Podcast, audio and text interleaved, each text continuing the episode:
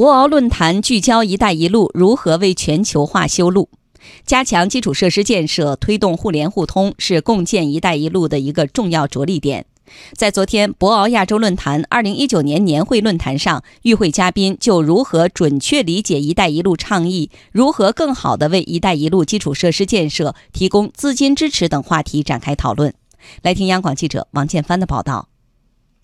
亚洲基础设施投资银行行长金立群说：“亚投行和‘一带一路’有各自的特点和功能，同时又相互联系。在推进互联互通、促进区域与全球的合作发展的目标上，亚投行和‘一带一路’是一致的。”同时，金立群否定了只有中国做的项目才是一带一路项目的观点。Any project done by any investor, any country in 任何的国家、任何的投资者在任何的地方做的项目，只要是促进全球和区域合作的，是和平和发展的，它就是“一带一路”的项目。这是一个非常重要的原则。Our bank promotes the development. 根据全球基础设施中心估计，到2040年，全球的基础设施投资需求将达到94万亿美元，其中大部分来源于发展中国家。尤其是一带一路沿线国家，如何更好地推进一带一路基础设施建设的融资呢？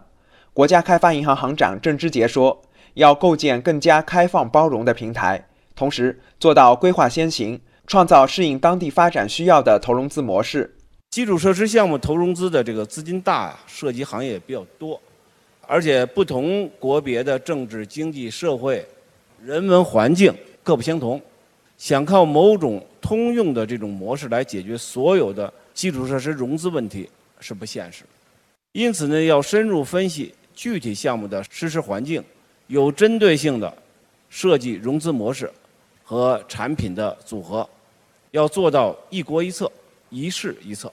中国财政部副部长邹佳怡说：“要鼓励私人资本参与‘一带一路’基础设施建设，同时完善项目的风险管理。”鼓励一些创新的融资手段，投资就会有风险，关键呢是要把风险管控在这个合理的限度之内。中国政府呢，从政府层面呢，建立和完善债务可持续性的分析框架，以及呢债权风险的管理框架，来指导中国的这个融资者呢管理好风险。同时呢，我们也鼓励借款国来增强他们自己管理债务的这种能力。另外呢，我们也鼓励要思考一些创新的融资手段，能够动员更耐心的长期投资的资本参与这个基础设施融资，而不是简单的这种借贷方式的融资。